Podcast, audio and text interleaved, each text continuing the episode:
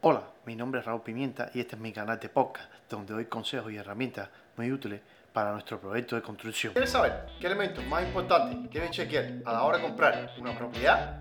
Pues bien, comenzamos. Hola, mi nombre es Raúl Pimienta y aquí encontrarás tips y recomendaciones para tu proyecto de construcción.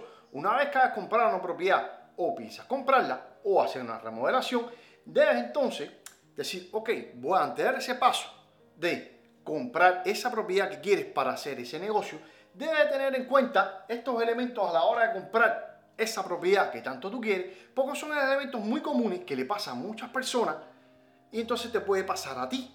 Entonces, el primero es ver al banco, con el banco vas a ver el especialista que va, ok, decirle, mira, vas al banco, buscar el préstamo, porque no hacer la fórmula al revés, de que vas al, al reacto y si mira, quiero comprar la propiedad sin haber tenido un financiamiento. Lo ideal es primero ir al banco, el especialista, y decirle, ok, estudiar cuáles son los, mejores bancos que dan mejores préstamos para el tema de comprar una propiedad. Entonces, ok, bajas con ellos, te dicen, mira, ellos te van a pedir X cantidad de documentos, lo mismo que te va a pedir el reactor, porque es el final de la cadena. Entonces estás yendo al principio, estás mostrando toda esa información entonces el, banco te va a decir, ok, mira, te necesito esto, esto, esto y esto, y con, ese, y con toda esa información que te dice, mira, lo que te podemos prestar es esta cantidad de dinero con este interés y demás y demás.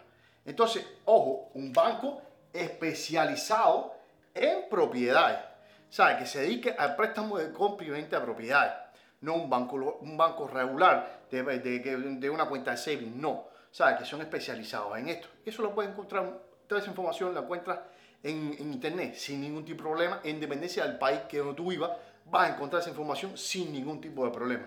Entonces, con ese, ese banco y ese especialista te va a decir, ok, el monto que tiene es tanto. Entonces, el otro punto que debe tomar dice, bueno, el presupuesto que voy a gastar, ok, me van a dar de ese 100% del valor, dice que voy a gastar el 75% en la compra de propiedades y lo demás gastos de cierre y demás y demás. Y ese 25% lo va a tener para el tema de mudanza, hacer reparaciones y demás y demás, que te dejo un video por acá de cuánto te va a costar aproximadamente hacer mudarte a la propiedad, de las reparaciones que le vas a hacer a esa propiedad. Entonces, teniendo esa idea y te dejo otra tarjeta por acá de todas las renovaciones que le puedes hacer a tanto la cocina como los cuartos, las habitaciones, porque siempre, a menos que sea una casa nueva, o estés comprando un terreno para construir, siempre, tienes que, siempre le vas a hacer algo. Por eso te recomiendo ese 100%, 75% para la compra y un 25% para la coja, para pasarle, como digo, para pasarle la mano, porque siempre hay cosas que vas a querer hacer. Entonces, ya una vez que hagas eso, eso, vas a hacer entonces sentarte y hacer un share list o una lista, decir, ok, ¿qué tamaño de la casa quiero? ¿Qué necesidades tengo? Quiero una casa tenga tres cuartos, o tenga dos baños, que tenga piscina, que tenga varios garajes, que tenga área verde. No quiero que tenga garaje, no quiero área verde, solamente necesito esto, no voy a tener mascotas. O sea, es independencia de lo que tú necesites, es lo que el tamaño de la propiedad que vas a tener. Y ahí vas a saltar entonces a el estilo de la casa. ¿Qué estilo de casa es el que quiero? Ya que Evidentemente, el, tema del diseño, estoy buscando, soy una gente joven, quiero que la casa sea moderna, o simplemente quiero una casa en un barrio tranquilo, una casa de, diseño tradicional, no estoy buscando nada high-tech, nada por el estilo. O sea, en dependencia de lo que tú estás buscando y en la zona, entonces va a ser ese estilo de la casa.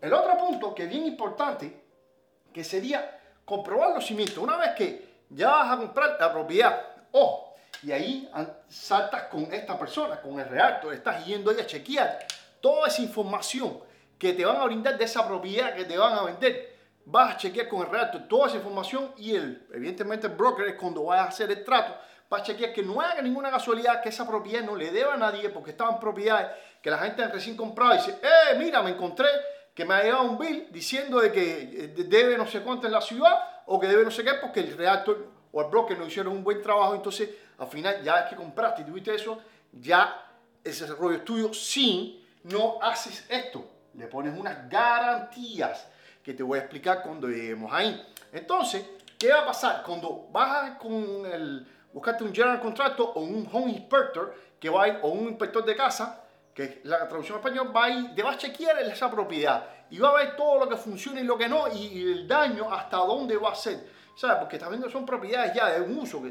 tienen 20, 30 años. Si le vas a coger para flipear, ¿sabes? Que es comprar, reparar y venderla, ya tú sabes porque tu team ya lo tienes preparado. Si no, si es por primera vez, eso tienes que buscarte a esta persona o un contratista que vaya, te chequee la propiedad, entonces dice, ok, mira, tengo que arreglar esto, esto y esto, entonces ya sabes que cómo está esa estructura, que tengo este problema y demás y demás, y entonces ya tienes, por eso te decía, de un 75% que es la compra, el otro 25% lo hago por poder arreglar esta propiedad. Entonces, el realtor, que es el, otro, el, el otro punto, es la persona que te va a hacer, ayudar a hacer ese trato, por lo tanto, ya una vez que has, logrado y enseñaste todo este mecanismo, ya viste al banco, el banco te va a dar esto, estoy buscando esta casa, tiene estas condiciones, lo quiero en esta zona y demás, y demás, te sientas con el real, te dice, mira, quiero esto, esto y esto, el presupuesto que tengo es esto, mira lo que papá, toda esa información, le es mucho más fácil a él fluir porque ya tienes todo ya preparado. Entonces estás yendo a buscar esa propiedad que tú quieres, él te chequea todo esto en la ciudad, ve que la propiedad no le debes nada a nadie, que no hay casualidad ninguna, y entonces es donde entra este punto buscarte un abogado y la garantía. Ya que dice, ay, sí, Raúl, es mucho dinero invertir. Sí, pero es que piensa que es un negocio que vas a hacer aquí en los Estados Unidos, en, Miami, Florida, donde me encuentro yo.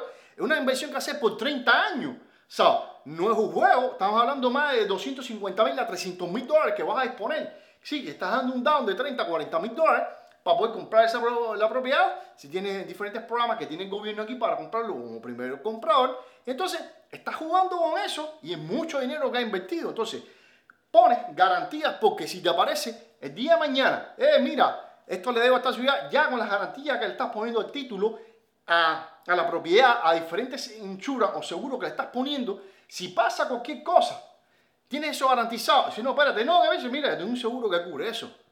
El seguro tiene que haber chequeado eso, no lo chequeó, bueno, ya esa ya no es tu problema.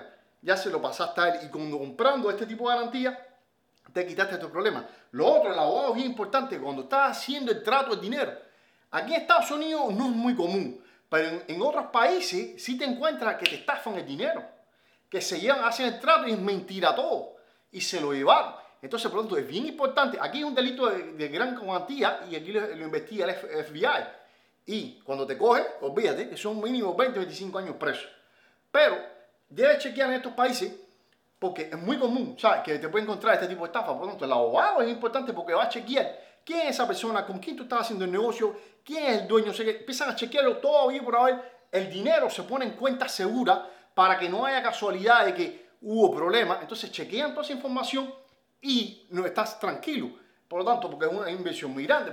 estos son los errores más comunes que la gente hace ¿Sabes? Cuando va a comprar una propiedad, no chequea. El banco, un especialista, no se chequea qué presupuesto tiene, el tamaño de la casa. Si no me da lo mismo, no, porque después, en dependencia, bueno, me va a consumir mucho aire que si la piscina no sé qué, que si los vecinos, o sea, como estudios que hace, que muchos videos que tengo aquí en el canal, por eso revísalo, te doy mucha explicación de esto, cómo se hace todas estas cosas y cómo funcionan.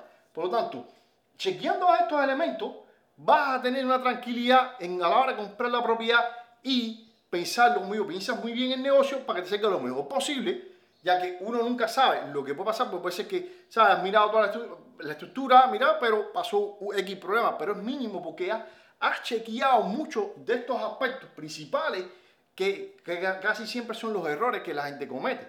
Por lo tanto, estos elementos bien importantes debes chequearlos ya que te va a servir a la hora de comprar tu propiedad o remodelarla y el negocio te salga bien.